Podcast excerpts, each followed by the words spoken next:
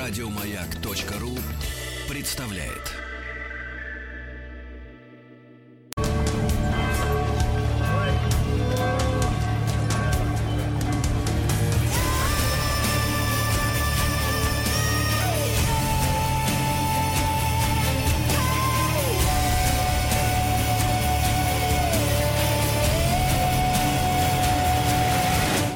История и болезни. Друзья мои, долгожданная встреча с нашим замечательным профессором Дмитрием Алексеевичем Гутновым. Дмитрий Алексеевич, доброе утро. Да. Доброе утро, Сергей. Да, Дмитрий Алексеевич Гутнов, профессор МГУ, доктор исторических наук. Мы много раз в наших циклах говорили, что близкие Дмитрия Алексеевича до пандемии очень хотели оказаться на круизном лайнере хотите э, сказать. Да, Дмитрий Алексеевич, а не взять ли нам вас э, вот с собой в дорогу, чтобы вы читали детям лекции? Есть ведь о чем рассказать. Ну, есть, конечно, о чем рассказать, но... Э, но это незаконно. Во-первых, да. Во-первых, я тоже взрослый и под школьника не подхожу. Вот. А во-вторых, ну, даже, даже не знаю, единственная ошибка, которую я в вашем этом услышал, так это то, что ледокол Красин, по-моему, на Северном полюсе не был. На Северном полюсе был ледокол Арктика, предшественник этого нынешней Арктики о которой Ну, это что значит, вот а, мама, так сказать, Петербург, значит, ошибся. Мальчик, да. который. Вот, ну ничего, мы его пожурим, но за активность все равно наградим очками. А, Дмитрий это Алексеевич, а, у нас сегодня с вами лихорадка Зика. Зика, да? Ну, мы с вами продолжаем разговор о комарах. Э, вообще можно об этом говорить долго, но я думаю, что после этой передачи сделаем небольшой перерыв на какие-нибудь другие болезни, а то уж москиты достали. Но тем не менее, я все время рассказывал про, в общем, давние истории. Там Малярия была открыта, э, то есть ее механизм инфицирования и лечения э, где-то там в конце 19 века. Желтая лихорадка, как мы с вами обсуждали, в общем, побеждена была только в середине 20 века. Ну вот самые свежие истории давайте. А одной из наиболее свежих историй это вот это вот как раз лихорадка Зика. Поэтому сегодня я вас хочу погрузить и в далекую древность, а в 2015 год, если вы помните, тогда мир облетели тревожные сообщения о том, что страны Южной Америки охватила вот эта вот лихорадка Зика. А, Все а началось... что за, Дмитрий Алексеевич, а что за Зик такой? Сейчас расскажу. Футболист. Значит, строго говоря, это не э, это географическое название, это не, не имя, скажем так. Значит, ну, сначала небольшое предисловие, чтобы ввести слушателей в курс дела. Значит, все началось с того, что в ряде стран Южной Америки, прежде всего Колумбия и Бразилия, на свет стало появляться большое количество детей с явно выраженной патологией, микроцефалией. То есть у новорожденных э, был существенно уменьшен размер черепа, ну и, соответственно, головного мозга при все, со всеми вытекающими отсюда последствиями, не буду, так сказать, детализировать, при нормальных размерах других частей тела. Значит, э, э, стали искать причины этой патологии. В общем, была такая большая тревога на всю Южную Америку. Ну и в итоге выяснили, что их матери были инфицированы вот этим вот самым вирусом Зика. И, соответственно, как бы перенесли э, период беременности вот эту вот самую лихорадку.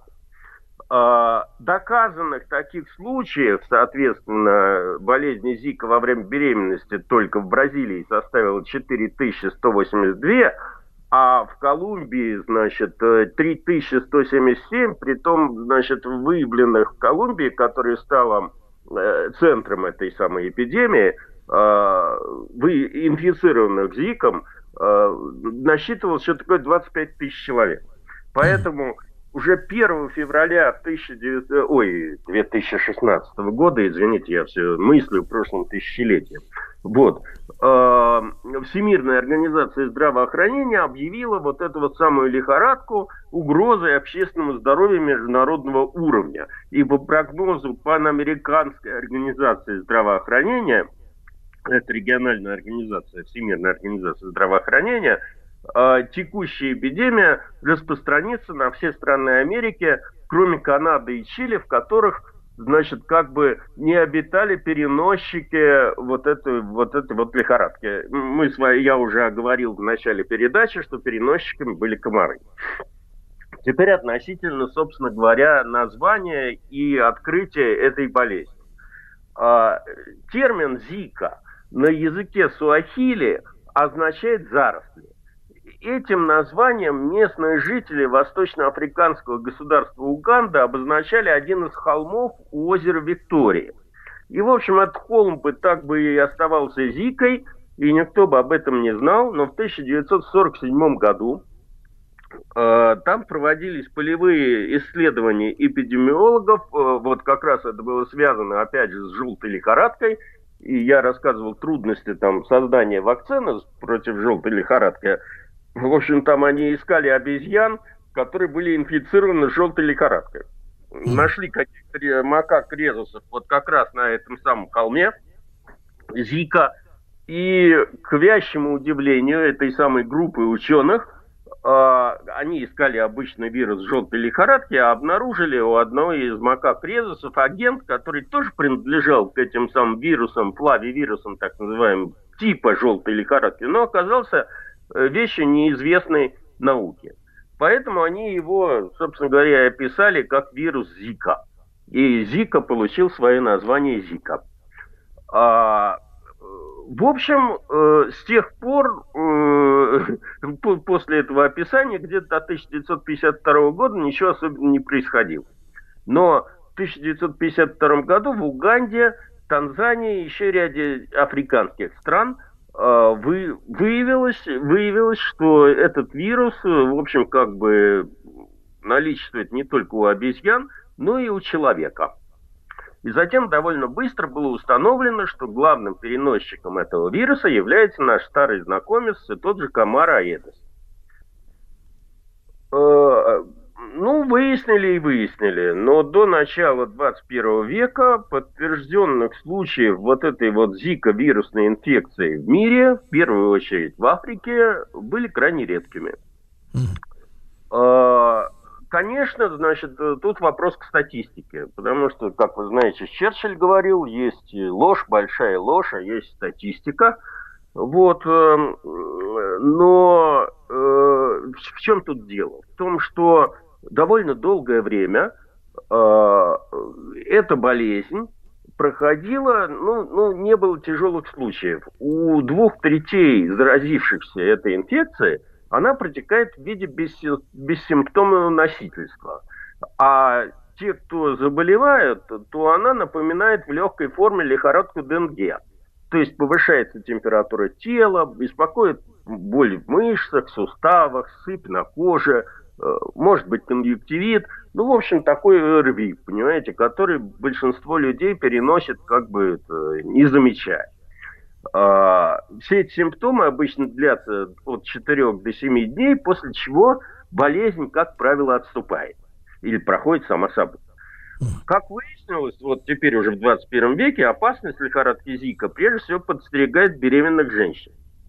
Теперь мы знаем, а знаем мы вот буквально там, три года назад узнали, что в регионах, пораженных инфекцией, резко увеличивается число случаев рождения детей вот с этой вот патологией и связанных с этим врожденным недоразвитием мозга. Значит, отсюда, да, плюс к этому э, у переболевших взрослых э, чаще в среднем, чем по всему населению, наблюдается сопровождающий эту лихорадку синдром Гиена-Барре. Это поражение периферической нервной системы, приводящее к мышечной слабости. И некоторые другие неврологические заболевания не буду деталь, детально рассказывать. Так вот, главный вопрос, который до сих пор мучает эпидемиологов и на который нет ответа, заключается в том, что, в общем, мирно дремавшая тропическая зараза – которая благополучно там жила где-то в Нигерии, Танзании и Уганде. Дмитрий вдруг... Алексеевич, а давайте да. мы к вопросу, который мучит и не находит ответа, как раз после новостей приступим. Дмитрий Алексеевич Гутнов, доктор исторических наук. Сегодня в цикле «История и болезни» свежая, относительно исторически свежая лихорадка Зика.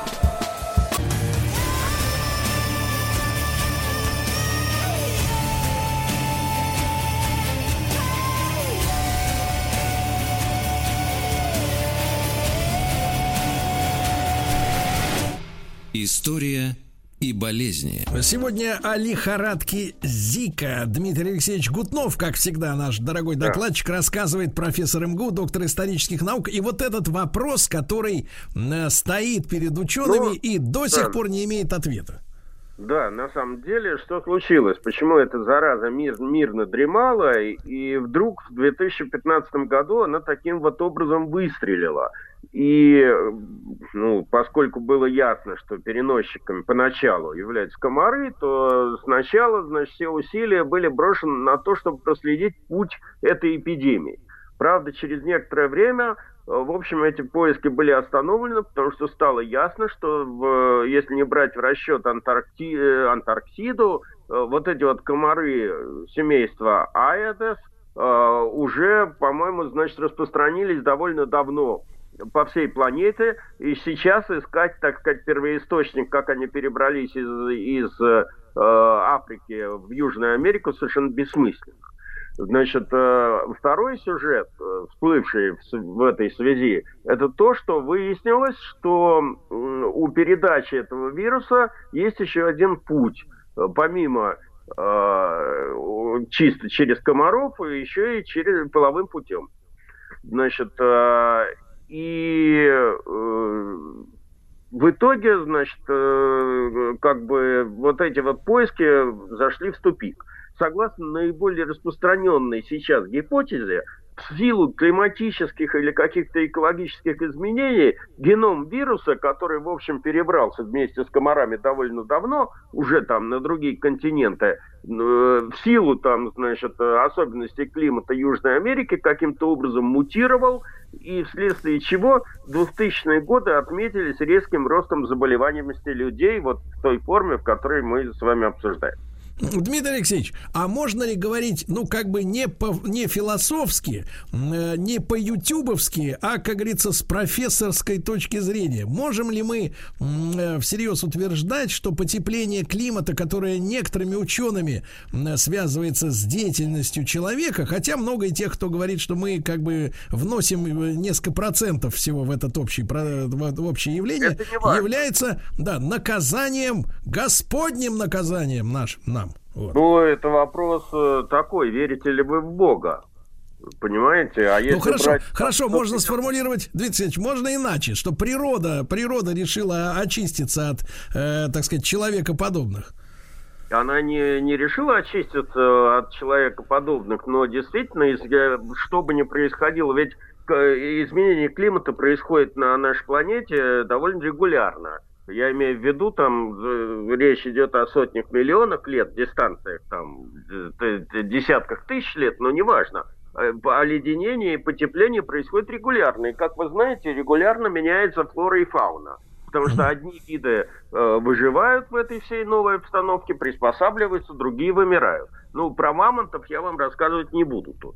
Поэтому вполне логично себе представить, что в силу, так сказать, повышения температуры какие-то микроорганизмы, значит, там начинают развиваться более бурно, мутируют, и, соответственно, меняется вся пищевая цепочка, скажем так, да. А и какая вместе... в этом, какая, как вы думаете, Дмитрий Алексеевич, вот в этом такая глубокая логика вот в этом, во всем процессе?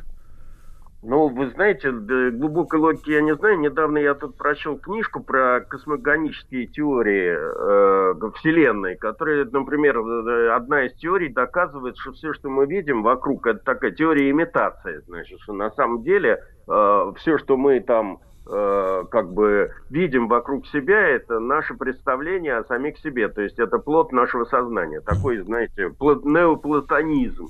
Вот. Ответь, ну значит вас нет, хотя я с вами да, лично за руку здоровался. Или друг, по другой версии как бы нами управляют. То есть мы на самом деле сидим в какой-то большой колбе, значит, а кто-то вот над нами экспериментирует и решил немного поправить.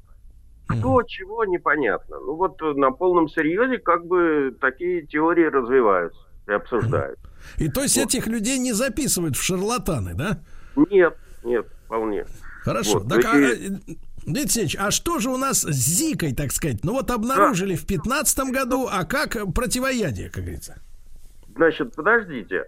А, в середине января 2016 года в Доминиканской республике даже произошел специальный слет региональной панамской организации ВОЗ, а, которая констатировала, значит, по его итогам организация предупредила, что к нашествию вируса следует готовиться сначала американским странам, а потом всем.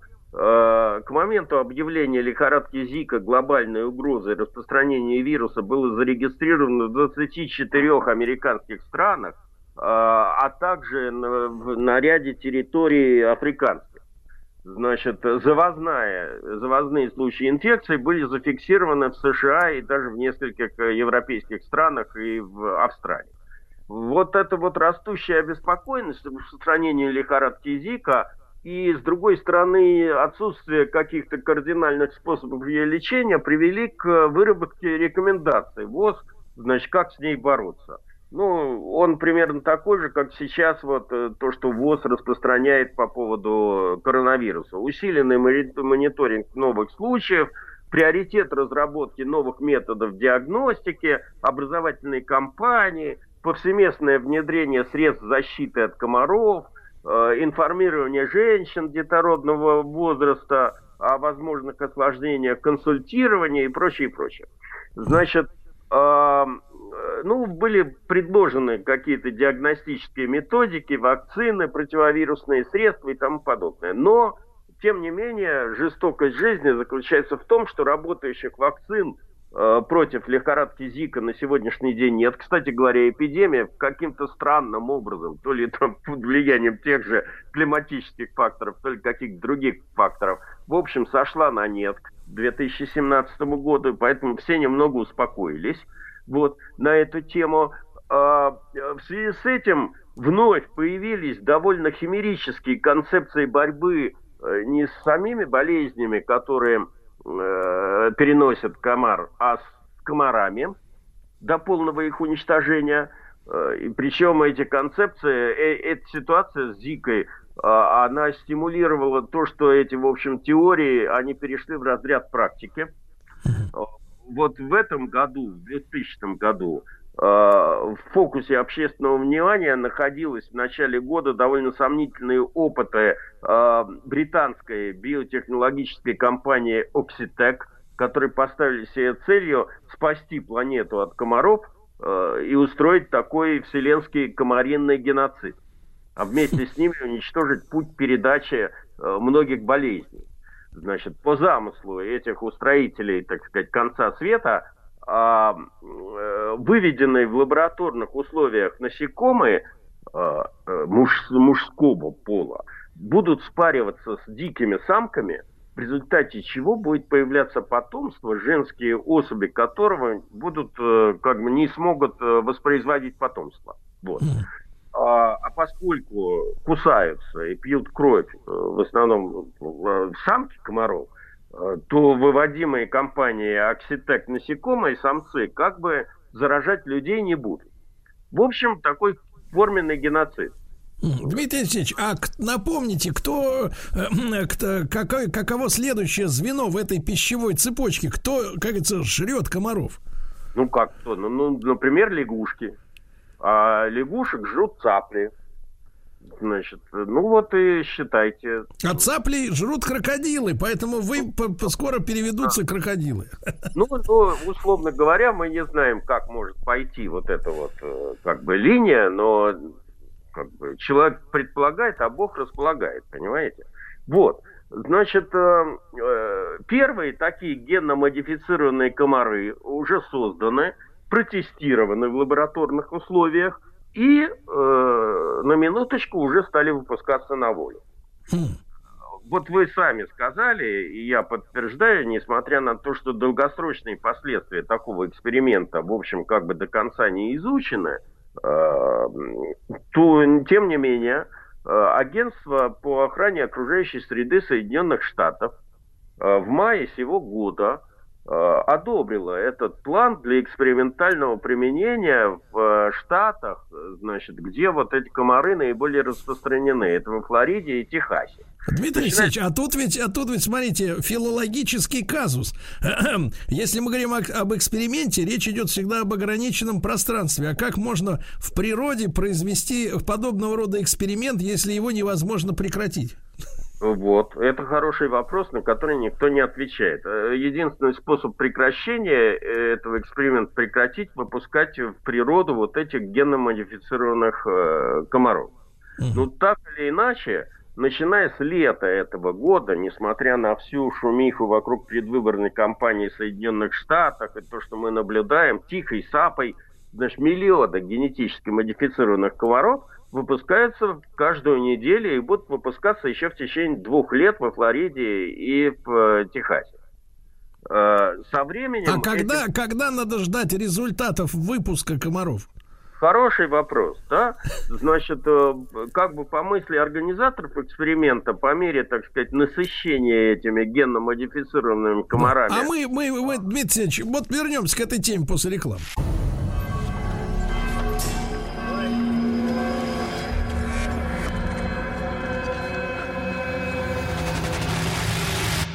История и болезни. Итак, друзья мои, американцы проводят эксперимент э, в болотах Флориды, выпускают миллионы, значит, э, комаров-самцов, которые вступают в связь с самками и делают их бесплодными. И конца и края этому эксперименту нет. И, и будут, пока Дмитрий Алексеевич... И... Результатов пока тоже нет. Что делает этот эксперимент как бы одинаково привлекательным и для экспериментаторов, и для тех, кто ждет, ждет какой-то результат. Значит, э, ну как всегда это бывает в этой ситуации, э, активизировались защитники природы, противники, так сказать, вот этих вот всех экспериментов, и, в общем, стали эту самую компанию Oxitec э, разбирать под этим, под микроскопом. Выяснились довольно интересные вещи, потому что перед тем, как они Э, стали, получили разрешение на эксперименты в Соединенных Штатах, они, э, в общем, за бесплатно пытались бороться с комарами таким образом в районе микрорайона города Жакобина в Бразилии, выпустив тоже миллиончик подобных геномифицированных комаров там. И э, произошли совершенно непредвиденные вещи. Значит, во-первых, значит, комаров меньше не стало. Во-вторых, те генерации, которые потом появились, стали менее восприимчивы к ДДТ и вообще к обычным способам, э, так сказать, уничтожения москитов. А отсюда возникает версия, что ну, наше представление, на, попытки себя отождествлять с Богом, в общем, они как бы все время наталкиваются, они просто с треском проваливаются. Потому что вот из этого эксперимента, по, по моему мнению, маячат какие-то очередные уши доктора Франкенштейна. Значит, потому что, значит, э, как бы, что если, почему никто не задается вопросом, что мы выведем в итоге каких-то генно-модифицированных суперкомаров, которые совершенно, так сказать, вместо того, чтобы умирать, окажутся невосприимчивыми вообще к никакой, так сказать, отраве понимаете? И будут там распространять болезни еще с большим усердием. Вот. А, об этом почему-то никто не говорит, но тем не менее э, эксперимент продолжается. Дмитрий Алексеевич, а ведь вы подняли, снова подняли очень важную тему, что э, на нашей планете, несмотря на глобализацию, которая, правда, по определенным подозрениям должна сейчас дать дуба, и мир опять разделится нет, нет, на... Дуба не на... даст, цивилизация идет волнообразно. Да способом. Да, Виталий не, не, я не об этом. Я о том, что, смотрите, у нас есть так называемая Организация Объединенных Наций, э, у которой даже есть как бы войска ООН, да, у нас есть Всемирная Организация Здравоохранения, но у нас нет Всемирной научной полиции.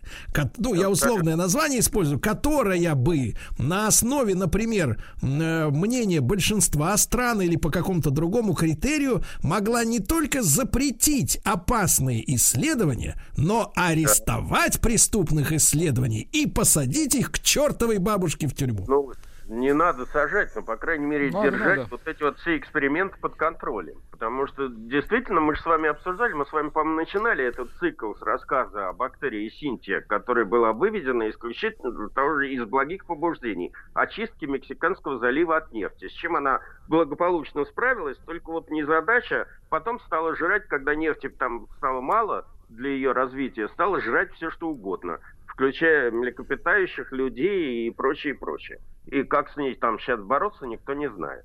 Вот. Э, что если, создавая вот эти вот новые организмы, мы порождаем вот таких же вот монстров, понимаете? Дмитрий Алексеевич, но вы-то, как говорится, ближе к вершинам научной мысли. Вы должны этот вопрос поднять с кафедры, понимаете? Мы-то что, шелупонь? Ну, я не, Где не посадки? Так сказать, да. Где посадки? технологические эти самые круги. Я только констатирую, в общем, больше в эвристических, э, из эвристических соображений, понимаете? Соображения ваши нам понятны, но за нам реш... хочется... За решеткой будут смеяться. Да-да-да. Будут там над гнидами эксперименты устраивать, когда вычищать будут из своих рук полосатых. Да-да. Да. Викторович, очень важно вы сегодня проблему подняли. Так а что, собственно говоря, э, вот они, смотрите, теперь значит, переключились на комаров, а само заболевание, так я так понимаю, э, лекарство для него, от него так и не создано, да?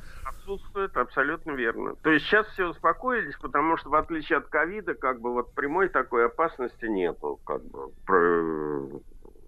эпидемии сейчас нету, понимаете? Сошла на нет. А, а, да, а сейчас вот мы все озабочены ковидом. Но это свойство человеческой психики, вообще, так сказать, раздуваемое еще масс-медиа. Да, ну то есть а, все кинулись в одну сторону и позабывали про все остальное, да? да? Да, да, совершенно верно.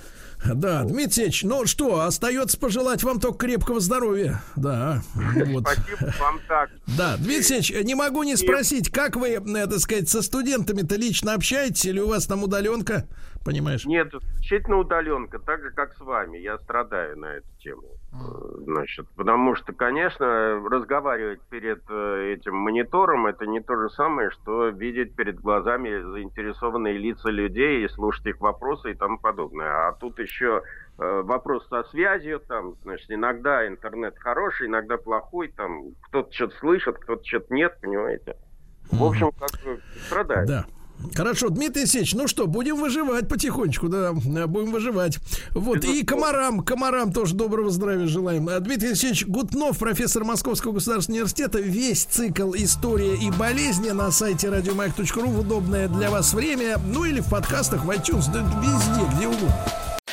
Еще больше подкастов на радиомаяк.ру